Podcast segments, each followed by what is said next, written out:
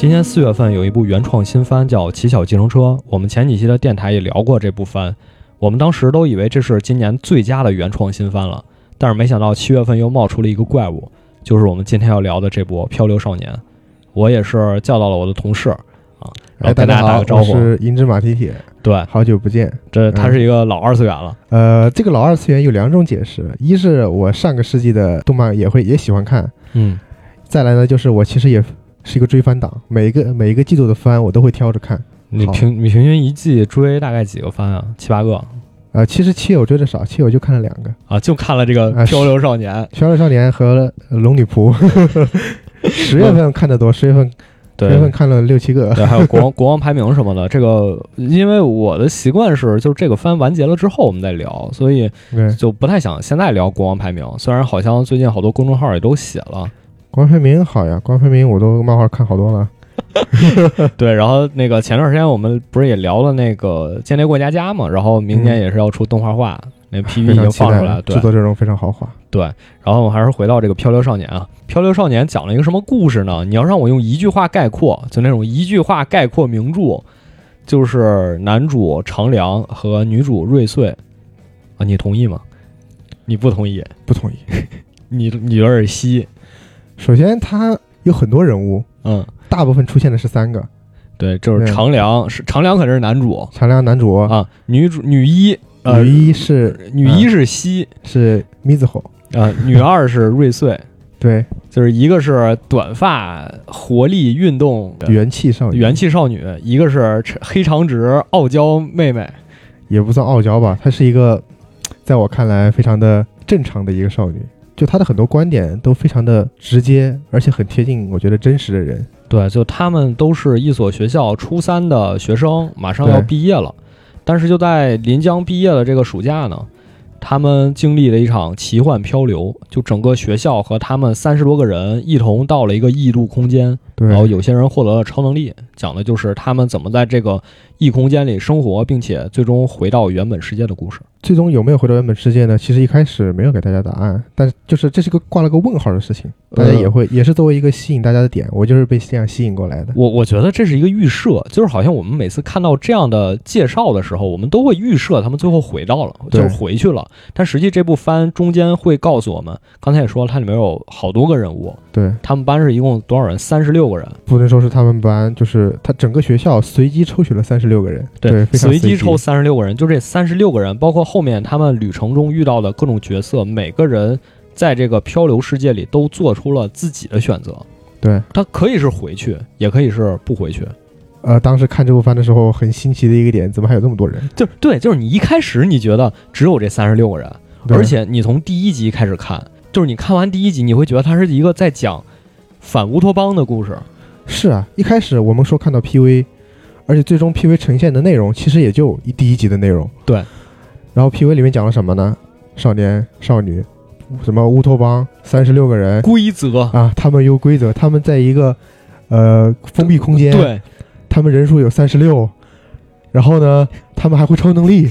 你说这些东西告诉给你摆出来之后，你脑子里想的是什么？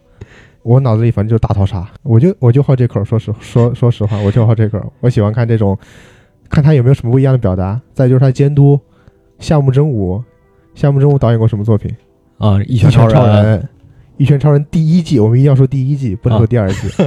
好，第一季呃顶流吧，看过的没有说不好的。再有就是老牌的动画《太空丹迪》。这些都是很经典的作品，他是一定是一个有实力的导演。对，再有制作团队谁，Madhouse，我就感觉把这些名字摆出来啊，音乐顾问渡边信一郎，这就已经构成理由了。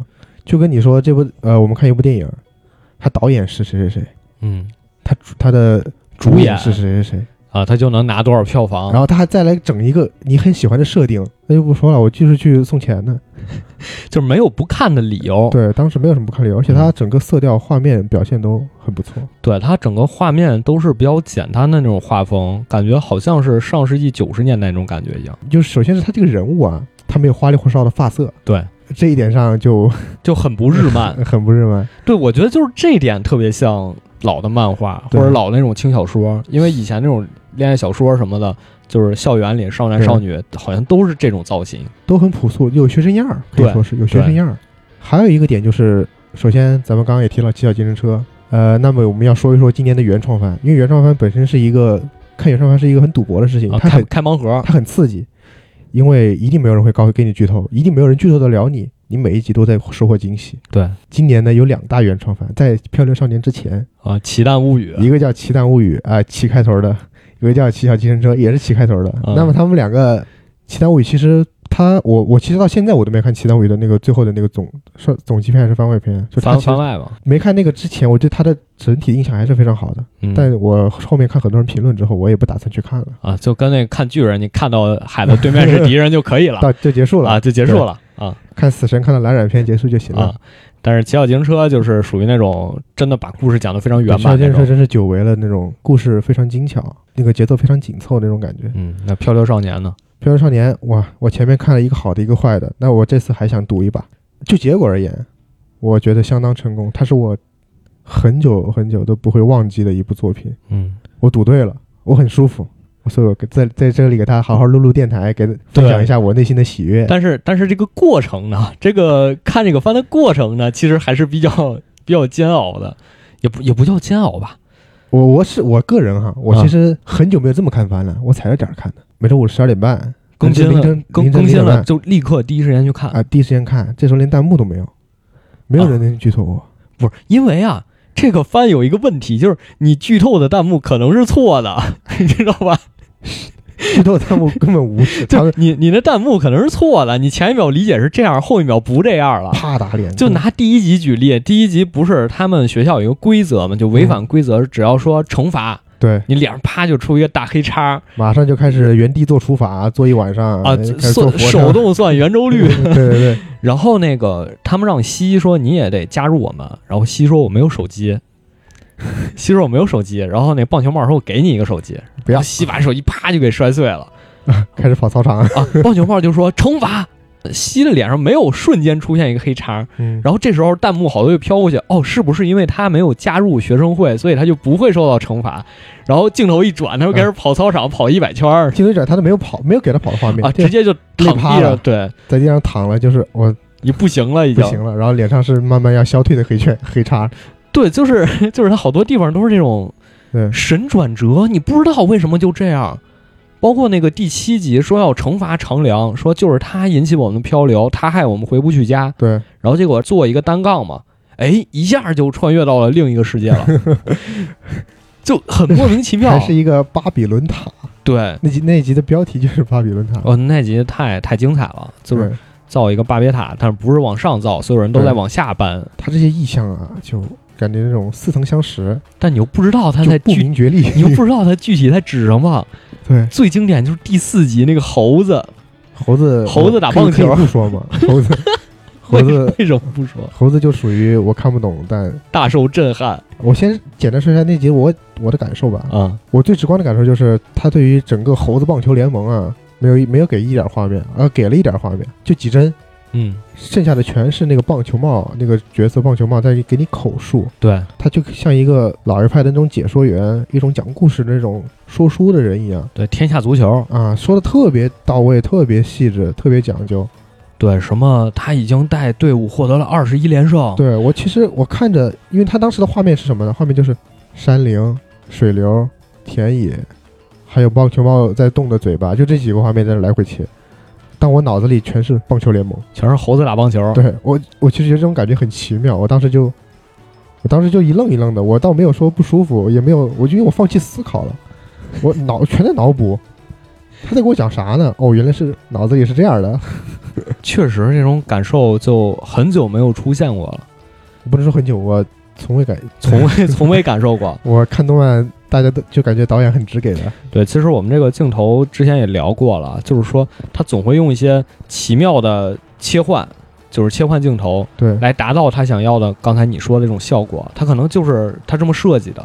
他这样的设计其实是有被动画技巧和电影技法的原理。对他没有给一些意象，让你有一些呃意识。比如说，我可能要切镜头切到那个，那上一个就跟下一个，它镜头应该有些物件有联系。对，比如说咱俩坐着聊天儿，可能就是给你一个特写，给我一个特写，两个人来回切换。它中间非得给你硬切一个女主角只有眼睛的一个镜头，对，或者什么一个从背后拍的一个镜头，对，等等的。而且它这种来回切换会让观众对两个人的方位也产生一种错位感。对，其实他们站的位置是一样的，但他切来切去，两个人的距离好像变了，对就就好像他做了犯了一些错。对但夏目真武作为一个顶级导演，他不应该犯这样的错，那么他一定是他故意犯这个错。对，就是如果大家看第十二集，会觉得第十二集整个的镜头就非常平稳。第十二集一开始和后半段就已经回到现实世界，他整个人跟前面完全不一样了。对，好像就是我们刚才说的那些来回切换镜头，或者各种小问题都不存在了，全都是他在描绘漂流世界里用到的一些小手段一些。技法。等他们真的回到现实世界里，整个故事就开始像日常生活一样有条不紊的在那儿进行。就变成了一个很优秀、很正常的一个动画。对他通过这种方式来把握他们在这个漂流世界里生活的节奏，我觉得这个是这个番特别特别厉害的地方。比如说说到音乐呢，不得不说就是第一集，因为第一集你来看的过程中，前二十分钟是没有任何 BGM 的，对，只有他最后那个西沿着那个呃也不知道是什么，沿着天台一直跑，之后想要伸手达到出口，结果掉下来，然后男主把着栏杆儿，然后另一手拽住了。西，对，两个人掉下去，直到那一刻，他们周围是一片黑暗，然后突然之间掉到海里，然后 BGM 才响起。当时那一刻的感觉就是，那个黑暗是一块幕布，嗯。它一下被撤开了，然后就呈现出了这个世界应该有的样子，就变成了一片大海。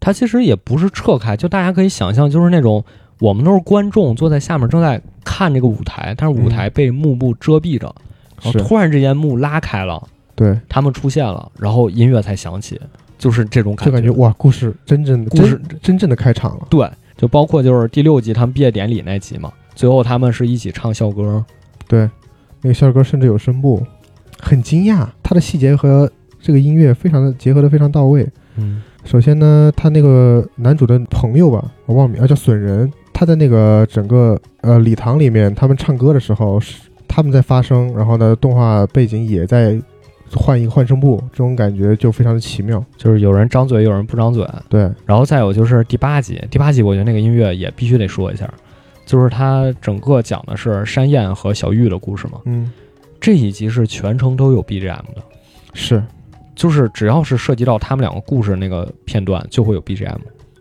我觉得这个也很神奇，而且那个 BGM 真的和之前那些都不太一样。那个音乐给你一种特别温馨，呃很舒缓，对有一种我应该只会在那种童话故事里会听到的音乐。对，因为那个确实很接近一个寓言故事，包括最后的那个战争出现，嗯，然后说什么这都是你的伤痕带带来的，对，等等等等。然后再一个就是我们刚才说的结尾第十二集，第十二集那个异地虽然和前面的歌是一首歌，但是好像唱的人变了。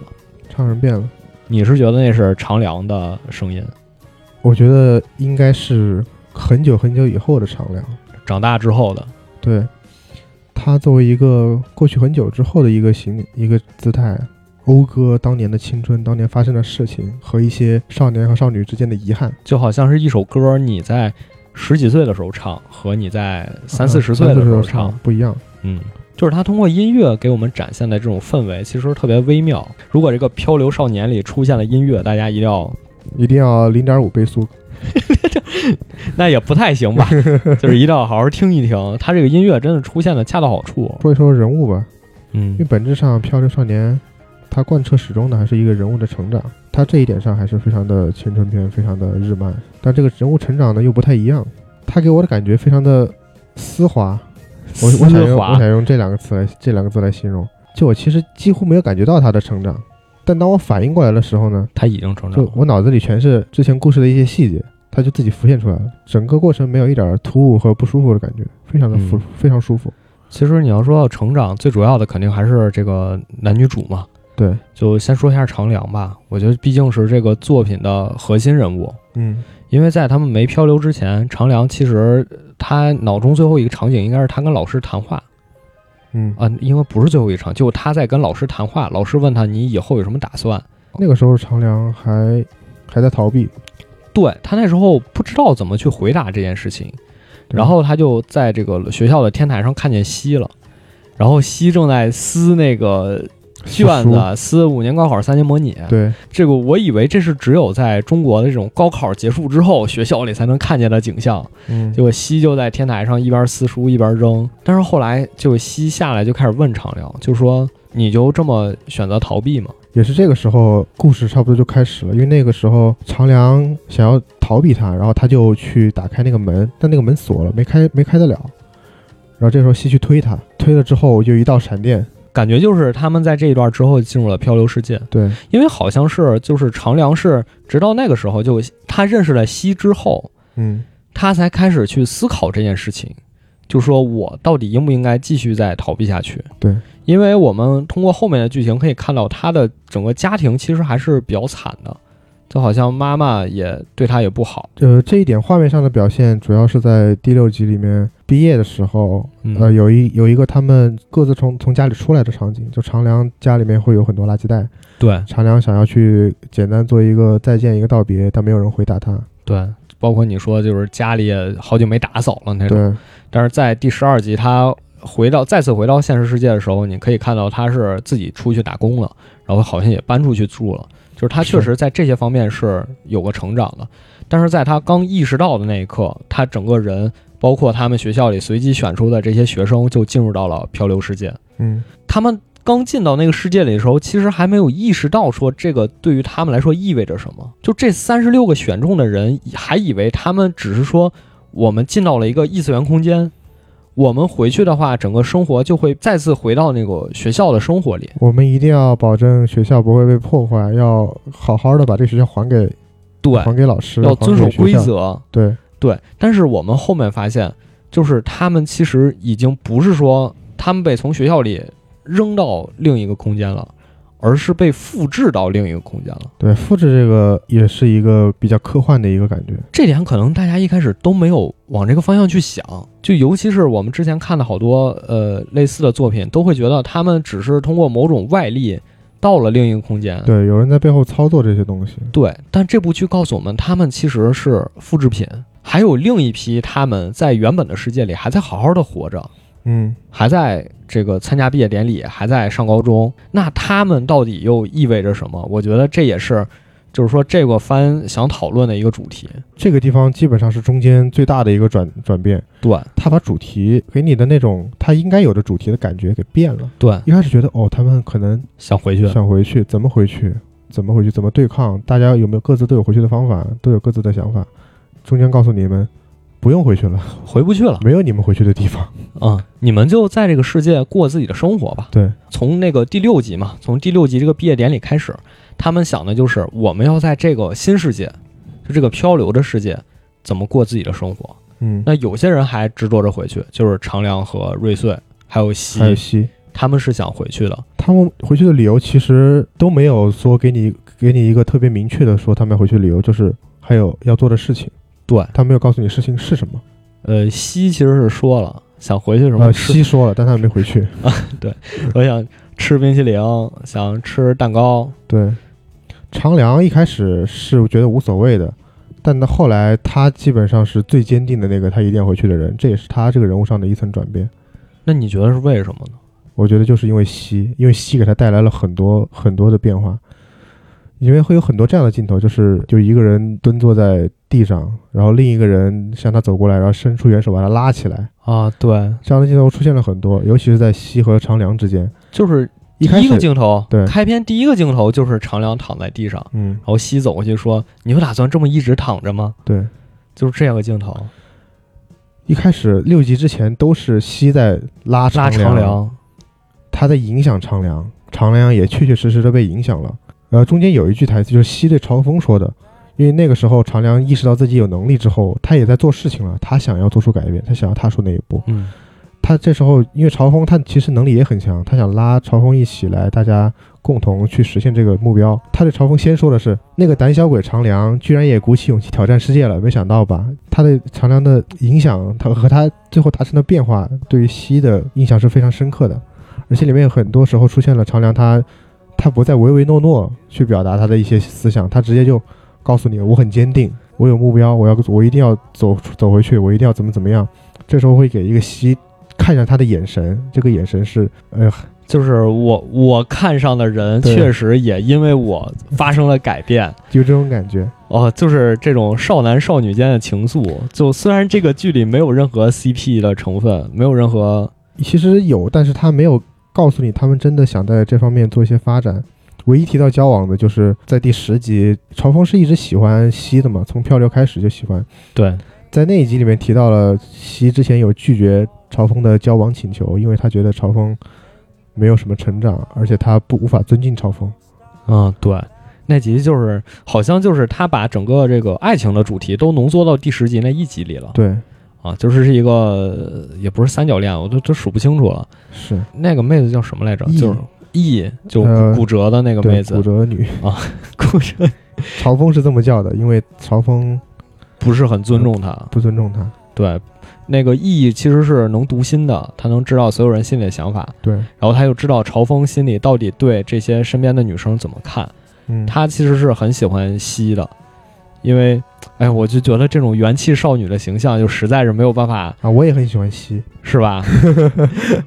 我我真的觉得这种形象在我心里就是永远占有一席之地。如果一个剧里出现一个这个形象，我绝对他就是这个整个剧唯一我吸引我的那个点。对西就是指南针。是不是每个男生的这个成长过程中都有一个这种女生在指引着你？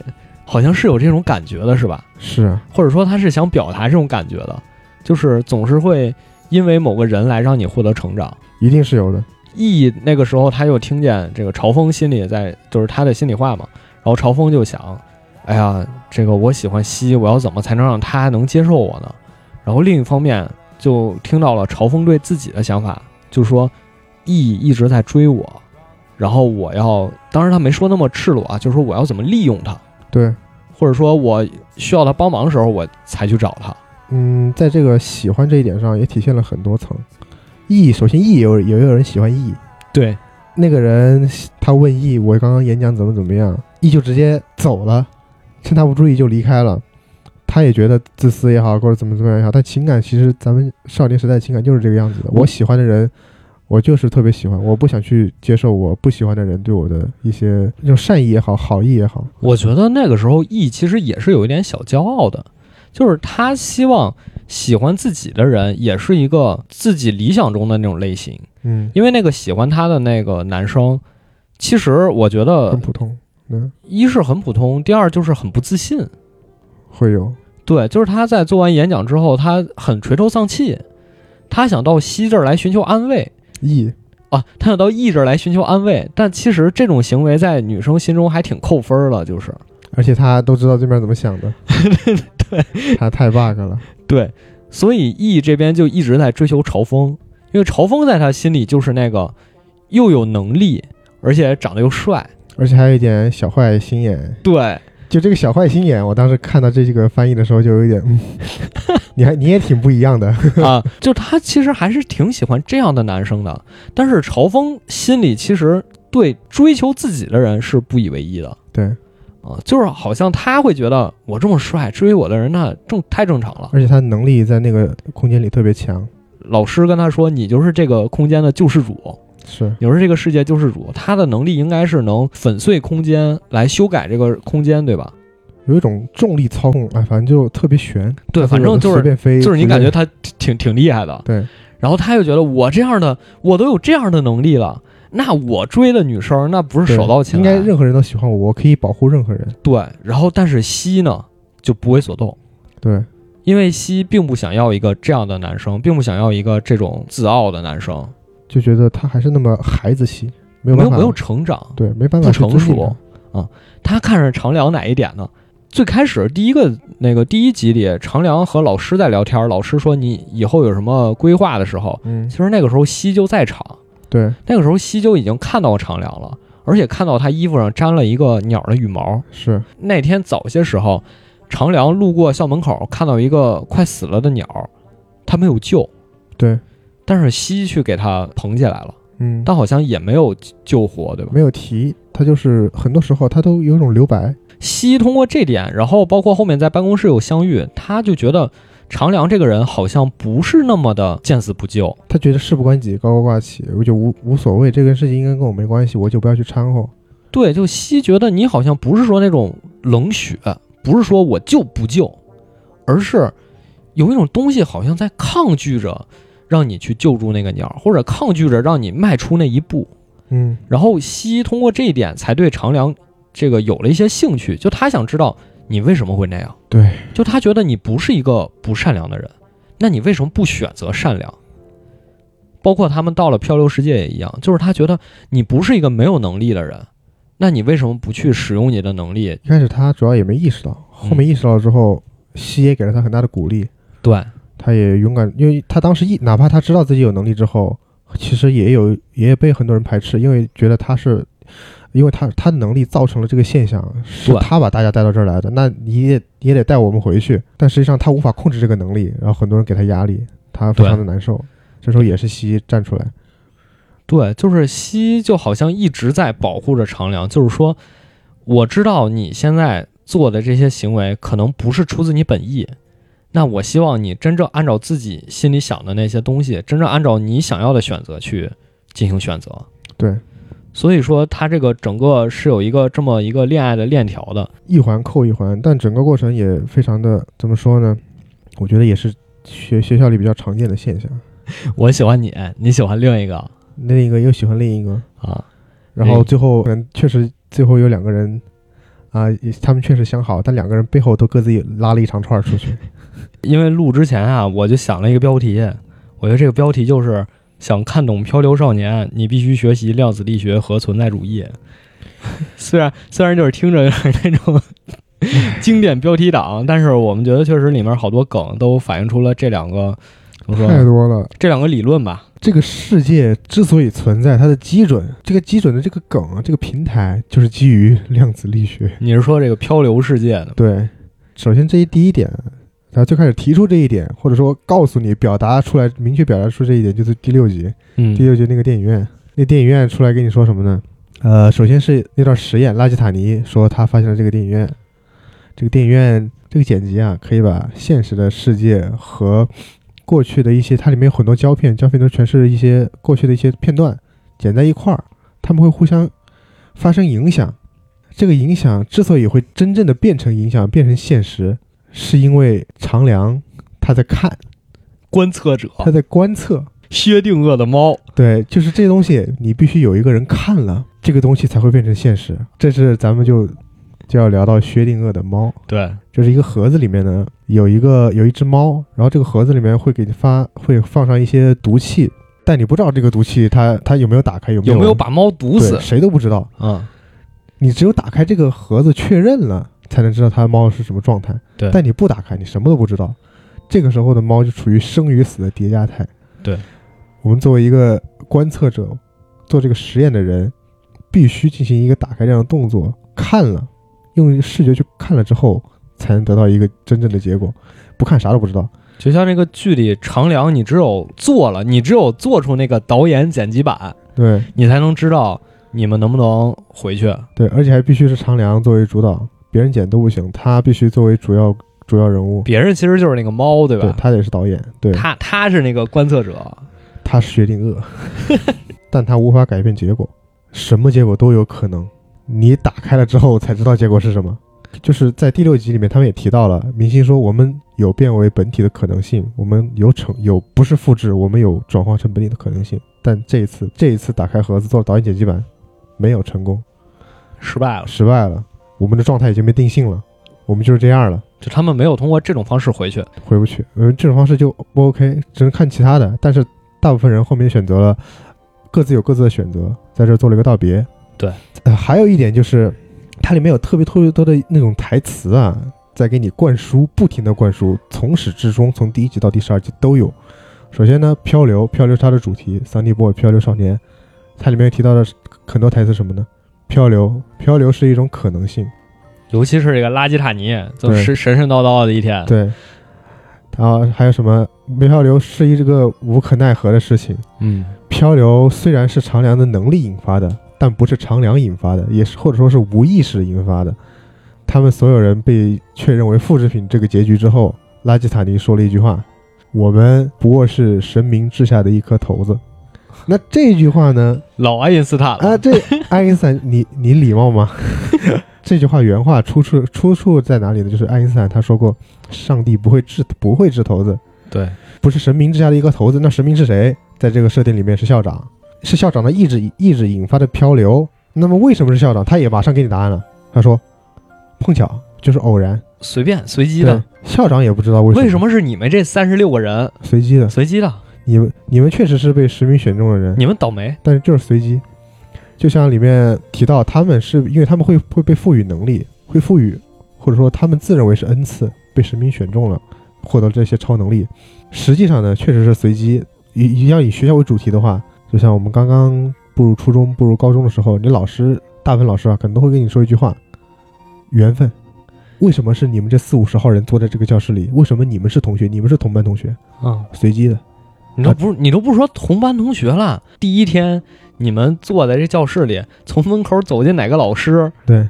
都是缘分，都是缘分，都是缘分。但是，我们不去讨论背后可能有一些啊什么呃什么老师有一些安排之类的，就是这种感觉。老师说出“缘分”这个字儿就很随机，而且你也很认可，很认可。大家在一起就是缘分，大家会在这儿度过三年，以后还会可能很可能是一辈子的朋友。对，在学校这个舞台上就觉得很贴切，太随机了。再然后我们再说一说啊，校长，校长这个形象，我要给大家带带点东西出来。嗯，校长是个什么样形象呢？首先，他前额啊，这个头发秃了，有点稍秃，就是整个发线很靠后，嗯，有点爆炸性的靠后。那么这个形象，我们呃刚刚提到那个人是谁呢？爱因斯坦，爱因斯坦就非常像了。但其实这个这种科学狂人或者说科学领航者、科学大佬这种概念，在其他作品里面也常见，比如说 Rick。哦，也是一样的。瑞克是不是？你看他其实也是这样一个造型，感觉前面是光头，然后剩下是爆炸头那种感觉，就是靠后。就他也是个科学大佬，就这种感觉。其实这种元素都是用了爱因斯坦的形象，都是言，就是我感觉哈，言自这里，这些大家会很自然而然的这种这种形象有一种对标啊，他可能确实是一些对科学概念的一些化身，他想表达这些。校长这个角色，他还跟一个很经典的科幻作品主角有关，那就是奇爱博士。就我们注意到校长他他还戴墨镜，他右手戴了个手套，左手没有戴。我我都没注意。我觉得，因为我当时已经默认他是爱因斯坦了。后面就又去看有弹幕提到了四个字“奇爱博士”，我去搜“奇爱博士”的四个字，好家伙，一模一样，一模一样。戴墨镜，右手戴个皮手套，左手没戴。这部作品在科幻这个概念上玩的梗特别深，但其实你看的时候你是没有这种感受的，就你可能不觉得它不觉得它科幻。但其实你只要稍微了解这些因素，你就会自然而然就是感受到他想给你表达这些东西。但好像就是这些所有科技的要素都集中在一个角色身上，就是这个拉基坦尼。对，而且他的表现形式也非常的卡通。整个作品里面没有那种哇，我一定要有一些大机械、大科幻那种，没有机器人儿也好，什么这种穿梭空间，其实什么什么都没有。就是我们可以看到，这个拉基坦尼从第一集开始，嗯，他就一直在想研究这个漂流到底是怎么回事儿。包括一开始他不是在手上画了一个圈儿吗？对，画了一圈儿，然后伸出窗外，结果那圈儿没了。是他在确认这个学校的时间啊，对，流时间流流不流逝？对，啊，然后他他就说，那个我们虽然能感觉到饿，但是好像我们身体就不会再成长。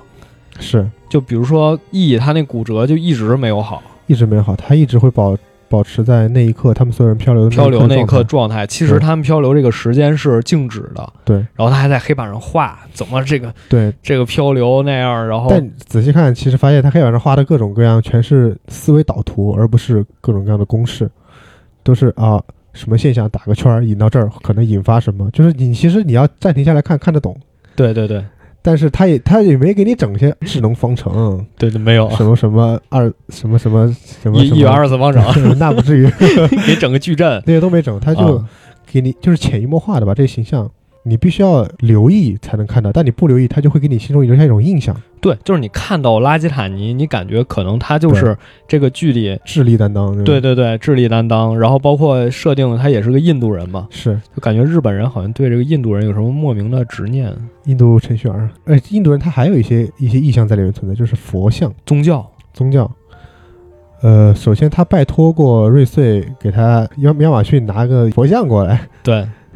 这些其实他我不我不知道这些台词存在的意义，但他 在做一些神性神性方面的表达。因为拉吉塔尼其实他在第十一集也有一个，就是他嗯在操控那些机器的时候，他有这样两个镜头对比，一个就是瑞穗也好，还有那个长良也好，他们手上就是只有一个机器，他们在不停的按，但是呢，在拉吉塔尼背后有无数只手，无数只手在做无数这个操作，就有一种啊千手观音哦，那种感觉意那种意象，还真是一种神性在里面，感觉就是那种科技和宗教的合二为有一种有一机结合。嗯你千手巨人这一点，呃，在《攻壳机动队》里面也存在过。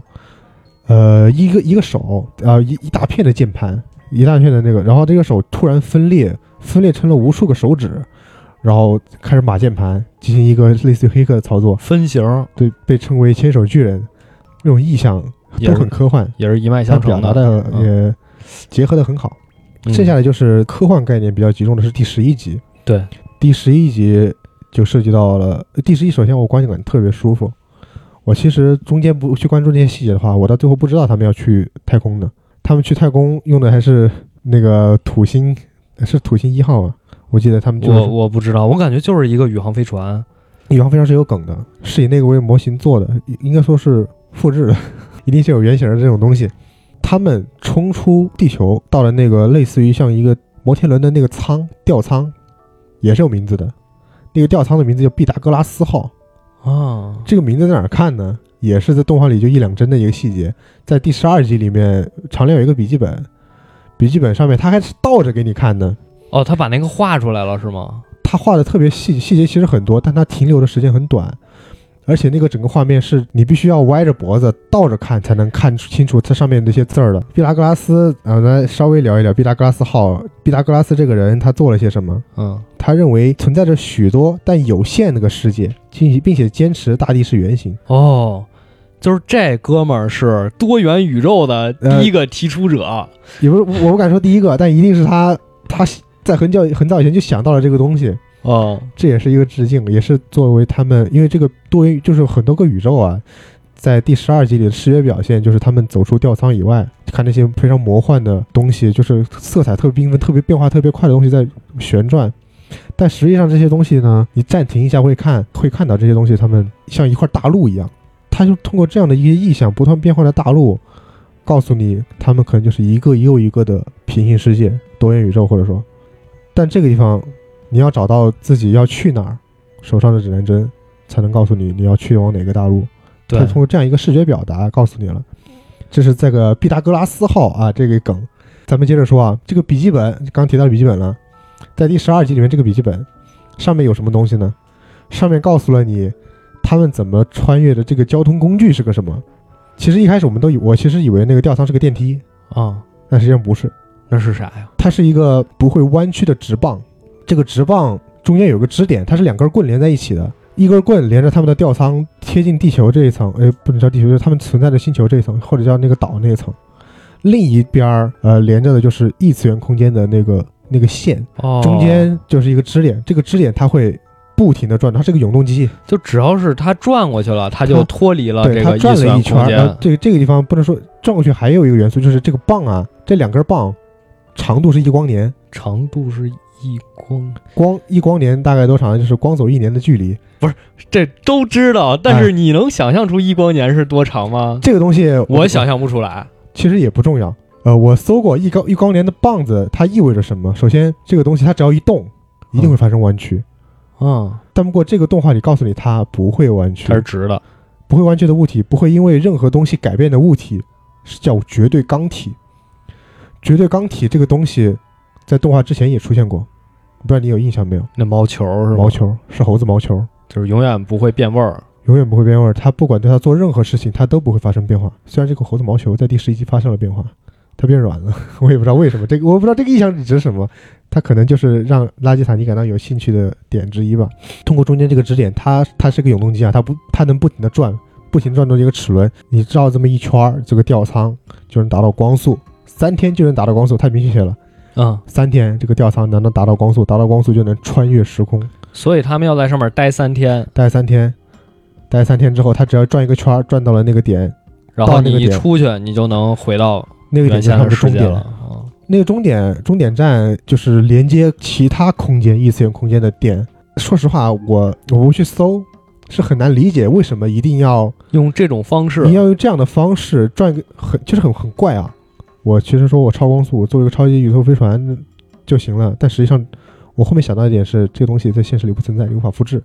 啊现实中你是没有这样的科技的，对你达不到这样的，就是你没办法做出这样的东西，你复制不出来。你这就别说一光年了，你造一个对，你造一个几米的棍儿，你让它不弯，现在都都都达不到所以他就。只能利用这个世界的一些规则，然后把那些那个世界能够做出来的东西做一个结合，这样一个怪异的形式，两根一一呃一光年长的棍子结合在一起转一圈儿就到了。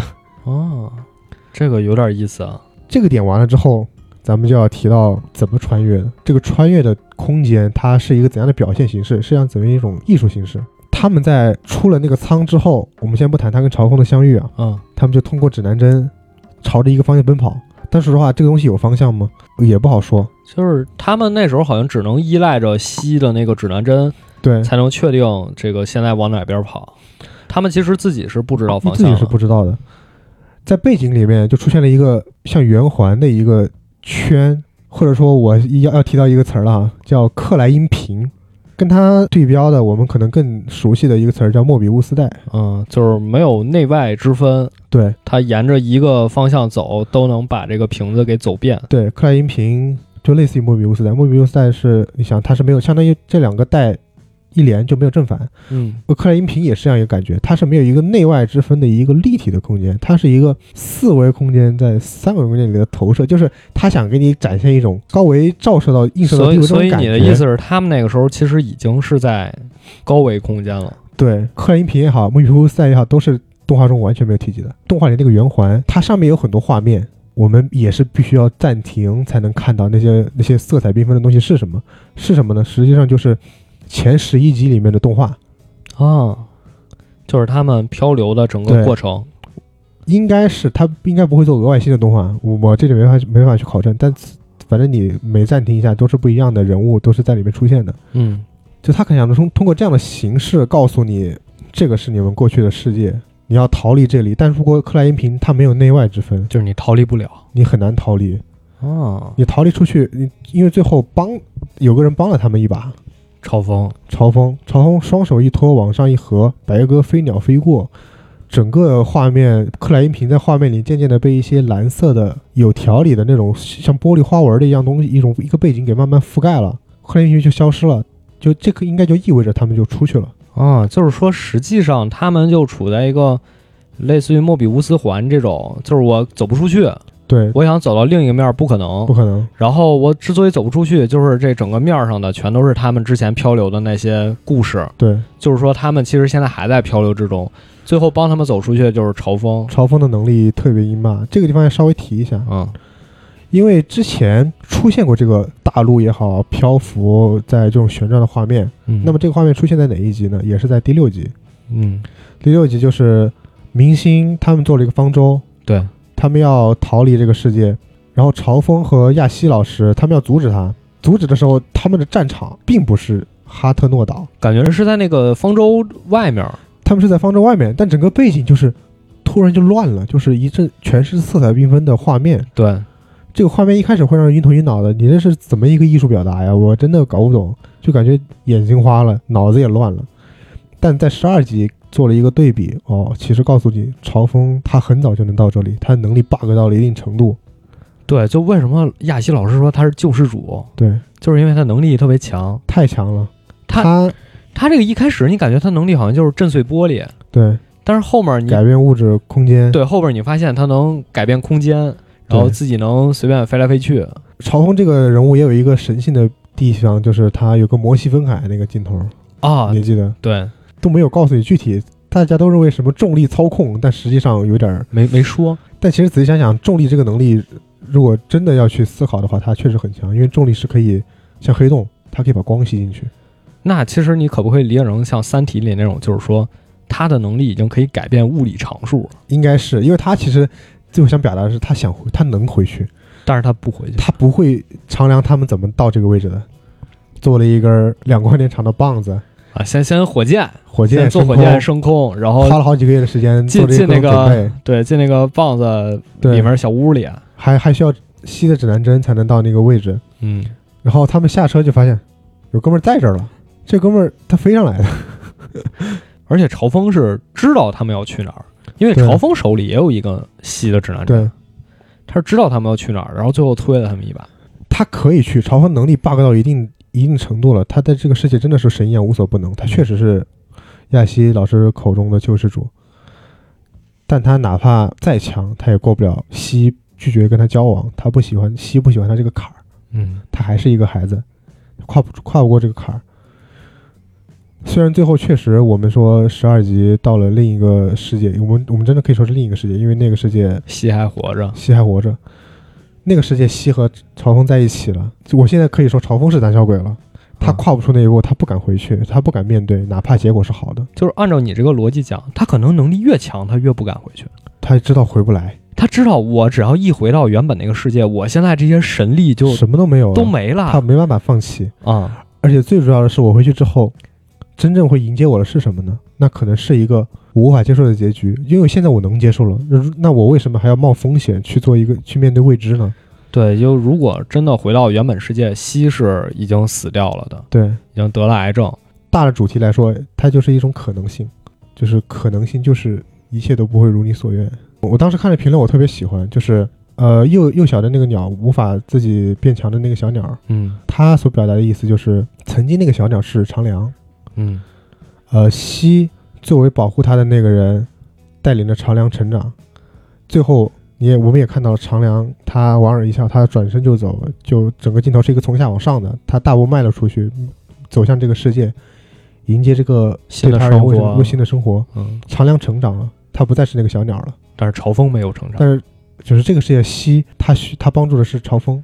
就是长良长良已经成长了，他们可能当时认识，但是当时认识的时候，长良并不需要他的保护。对，因为最后其实十一集他们约定的时候说，如果在那个世界我们见面了，我们还是要成为朋友嘛。对，这也是我挺意难平的一个点。但是但是第十二集他们回到回到现实生活中，长良并没有和西说我们重新认识吧，我们重新成为朋友。可能西觉得啊，那我更应该帮助的人，在那个世界里，我更应该帮助的人是朝风。嗯然后你看，他也把那个小鸟捧起来给朝风，嗯，就是这个小鸟其实也代表着，就是说西的选择。对。而且最主要的一点是，那个指南针是带回来的，而且那个指南针是不停的旋转的。正常的指南针在哪儿会不停旋转？在南极会不停旋转。嗯，那么在为什么在长梁长梁的柜子里会不停旋转？那说明就是这个世界就是我已经到了我要指的那个地方地方，啊，它才会这么转。就这个，它这个地方啊，就是这个世界，它到达了它的目的地，这个指南针不会再有其他任何作用了。这个指南针到这个世界的任何角落都只会这么转。对，刚才你也说了，就是每个人都有每个人的解读，就是可能对你来说，这些科幻的这个梗，这些因素是解读的一个工具。可能我的这个解读工具就是存在主义。呃，其实实话讲啊，存在主义我了解的也不多，但是我恶补了一下，就觉得它里面好多点啊，真的是非常贴切。首先，先说一句存在主义的名言，就是只要你聊存在主义，你不可能不说这句话。什么？叫存在先于本质，什么意思呢？啊，我觉得在他们这个漂流世界里特别恰当。这个就像你刚才说的，这是没来由的就漂流了，对，一个概率问题对，谁也不知道为啥，为啥这些人不知道？啊。只要你想，哎，就漂流了，为什么是你们不知道？随便选的，你们在漂流世界里就是一种存在，嗯，就是你们已经存在在这个漂流世界里了。对，但你们在漂流世界里做什么选择呢？干什么呢？不知道。不知道你们自己选，所以叫存在先于本质。你们在这个世界本质是什么？你你想去那个巴别塔搬砖嗯，啊，你你就去搬砖；你想去什么参加审判大会，你就参加审判，大会。你你随便干。你像那个拉基塔尼，我不就是想去什么见识到各个世界，探索更多奥秘吗？那你就去，你就开个船，活两千年，你就干。或者你你像那个狗，我想变成一个狗，啊，啊，活了五千年，你也可以这么干。你们都进入到这个漂流的世界里，你们想干什么？你们自己选择。你们选择，你是想当救世主，你是想带着学生们开这个方舟当你们的庇护所，你还是想回到原先的世界？你都可以随便选择。每个人都不太一样。对，而且每个人选择都是和自己的性格、自己的能力息息相关的。就像刚才说，朝风为什么不想回去当神多好，为啥要回去啊？对啊，或者说明星为什么一开始就告诉大家你们回不去了？因为他听见别人告诉他这个声音啊。对，我觉得明星这个角色呢，他恰恰是那种遵循着某种特定社会规范生活的人，就好比现在说你按部就班的小学、初中、高中、大学，然后研究生或者博士，然后工作，工作之后结婚生孩子。嗯，我觉得他就有点像这种人。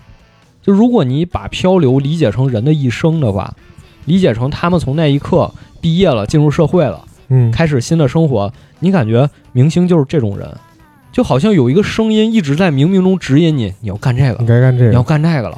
这场考试答案是这样的，那我就去干，去干。他也没有想为什么要去，对的，但我我就照着他的干。对我我也不去想为什么，反而我碰见那些你们想通过自己的方式过你们的生活的人，我会去。劝你们，我说别这么干，没有意义。对我们，我已经知道结局了，你得按照我的来。我觉得他就是这样的人，然后剩下那些学生其实就是随波逐流的人，就他们甚至没有进入到这个阶段，我们也不知道我们要干嘛，我们就跟着大家做就行了。漂流确实没有归宿了，他们漂流就漂流吧，我们也不知道要干嘛，就是一种自在和自为的区别。就自自在的意思就是，我做什么事儿自由自在，我做什么事儿我自己也没有意识，就我我就干了，我也不想我为什么干，我也不想我干这个东西干嘛，我就干了。这就是那些一般的同学他们的状态。比如说那个第三集，他们进到那个黑色的帘幕里，嗯，他们有没有想就是啊，我想逃避现实，那就就逃避吧，给就马上你就进去了，给你一个空间安排上了。他们有没有反思这件事情？然后呢，有一些角色就是整个剧里我们能叫出名字角色，他们就是一种自为的状态，就我能意识到我在干什么。比如说长良、瑞穗，我就是要回去；或者说朝风，我就是要当救世主，有一些坚定的信念。对，就哪怕说那个棒球帽第四集那个猴子棒球那个，嗯，他后面也提到了啊，可能一开始我们喜欢打棒球，我们都很热爱打棒球，每天都练习，嗯，这是一种。自在的状态，等后来意识到，哎，打棒球也不能让我们升学，不能给我们高考加分，嗯，我就不愿意打棒球了。这就是一种自为的反思，就打棒球对我来说到底意味着什么？就这个点就特别的存在主义。嗯，其实说这么多，前面落了一句，就是他们怎么来到漂流世界里，就是你刚才说的，又是量子力学，又符合海德格尔的一句话，叫“人的一生就是没来由的一致”。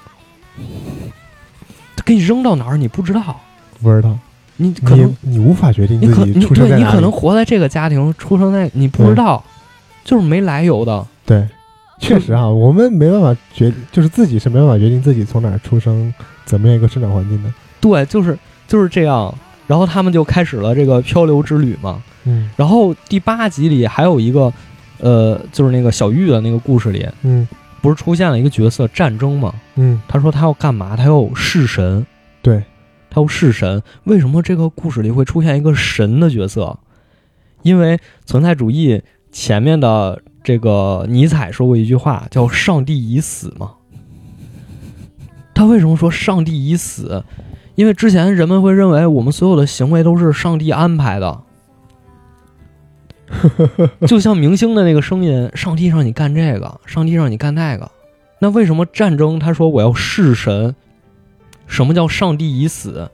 就是我不希望有人告诉我，不希望有神，不管是神也好，人也好，我不希望有一个声音告诉我我应该怎么做。我想做什么就做什么。对，这就是弑神。就是只有通过这个路径，我才能在这个漂流世界里找到我的本质。我到底应该做什么？我到底应该去干什么？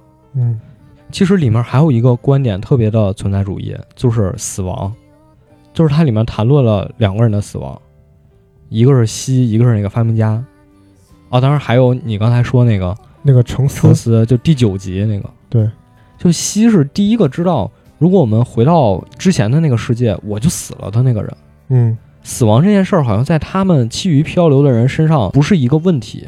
比如说我们现在咱们俩可能都会想到，以后我们会面临死亡，嗯，我们的父母也会去世，我们会思考这样的问题。可能随着年龄增长，我们会思考的越来越多。但是对对于在漂流的那些那个世界那些人来说，他们永远不会去思考这个问题。没办法死亡。只有一个人会思考，就是西。他觉得如果我回去了，我就死了。只有对他来说，这死亡才是悬在他头上那个。达摩克里斯对只有只有对他来说才是这样的。死亡这件事儿的独特之处就在于，没有人能亲身经历。没有人能。你经历了，你也你就等于没经历。不是不知道大家能不能理解？就是你一旦经历了，你就不可能再说我之后我经历过什么对我之后我再说我经历过，你就没有这个机会了，你又不是雪诺。你你就没有你就没有这个机会了。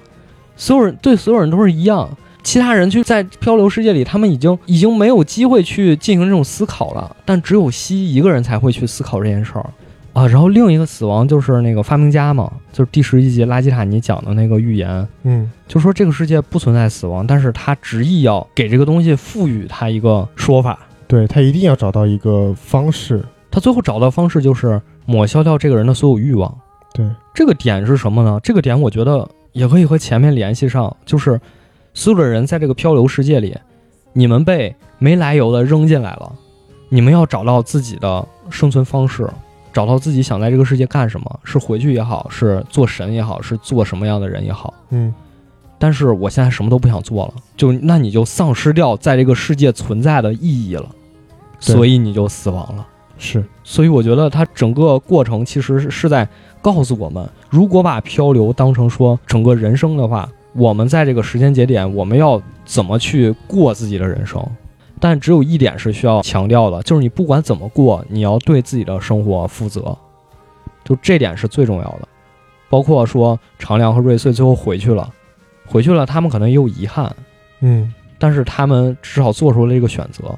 长良之前是不敢做任何选择的，对他一直在逃避。他一直在逃避，包括他发现自己有能力的时候，说：“那你的能力你可以帮助大家呀。”他也不想用自己能力，对，他一开始是逃避，他一开始拒绝做任何选择的。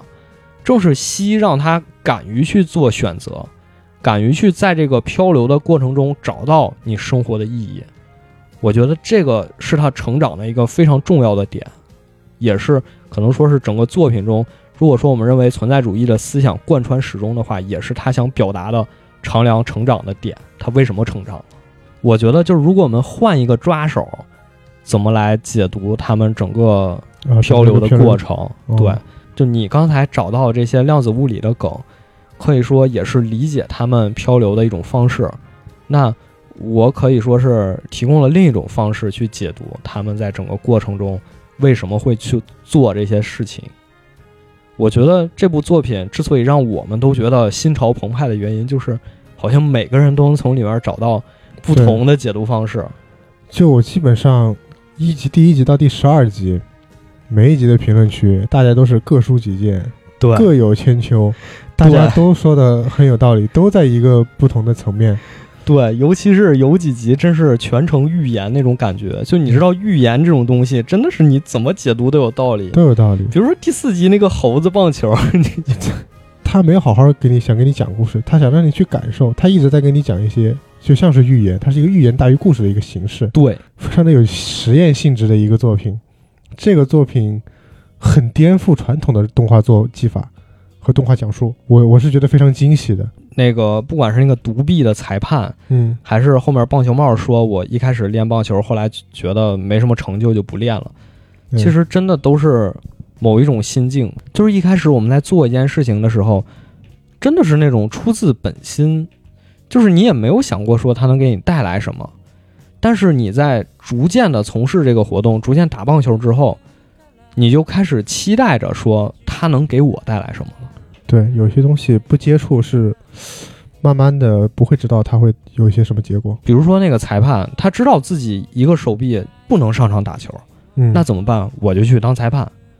而且正是因为我热爱棒球，我热爱这个运动，我当上了这个裁判，我才要一丝不苟。你偏了零点零一就就是不行，就是不行。就这就不是一场完美的比赛。我觉得好多集其实都是有不同的解释的，或者从不同方面解读的。当然，这个作品本身其实它也会有一些解读的话，就它会指引你一点点。但就像你说的，它不会说那么明确的告诉你，没有，它可能只会给你留一个非常短暂的线索。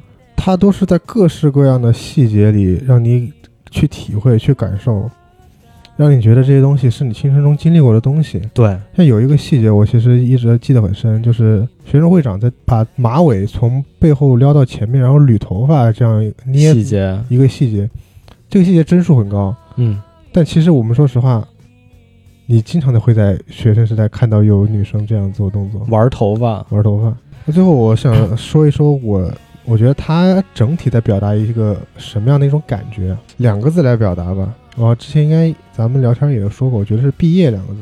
嗯，所有发生漂流的人，他们都在初三下学期。对，每个人都是，一定是这个时间点，初三的下学期，即将迈入高中的这个时间点，发生的一个漂流现象。呃，我们一开始从故事一开始，一开始有三十六个人。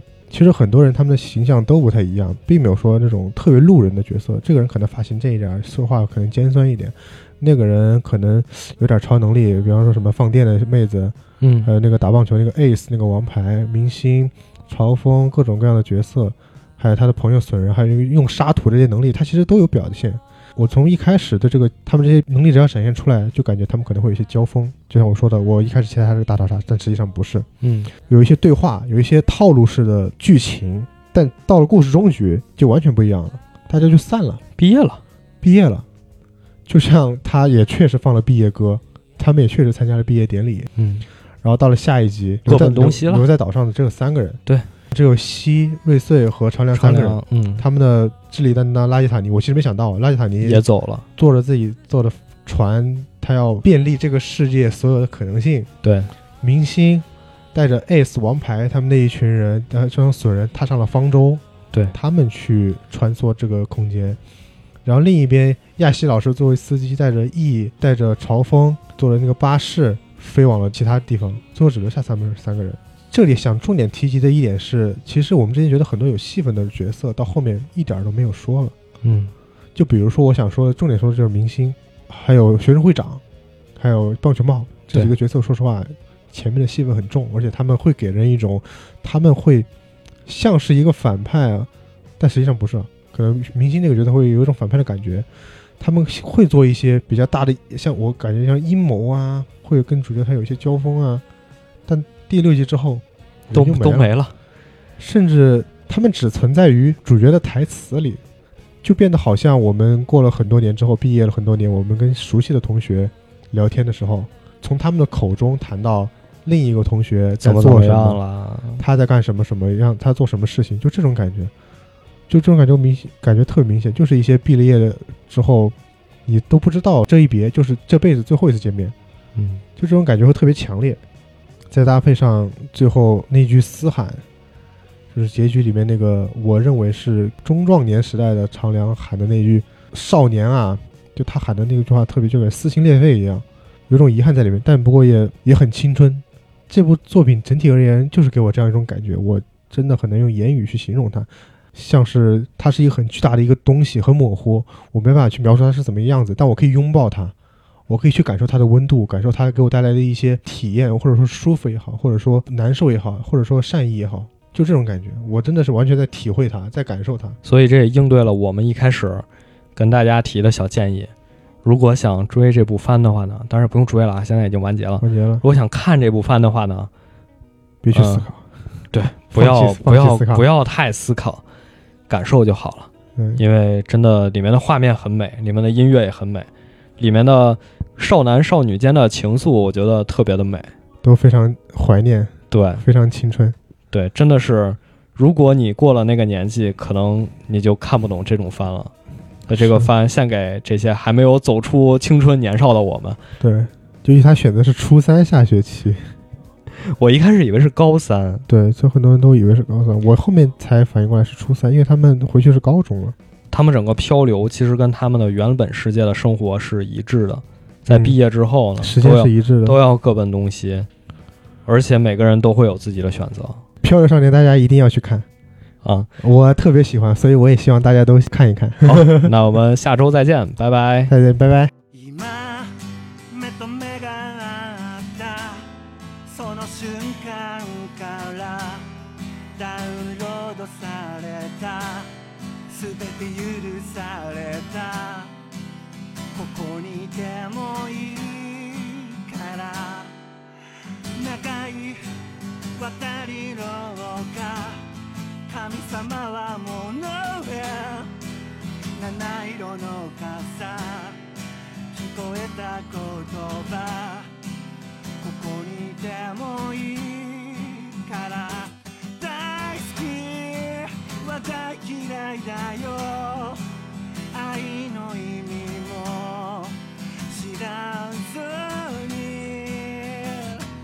夕日浴びた世界の端っこで手と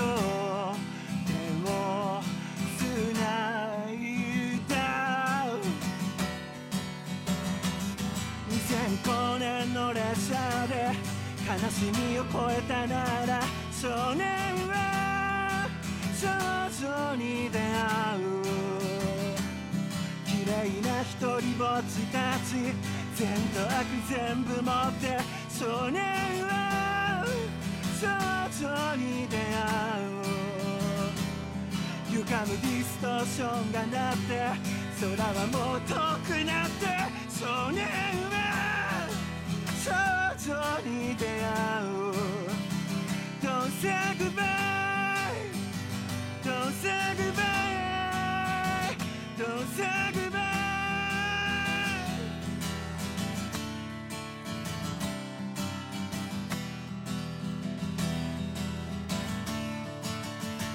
どうすれば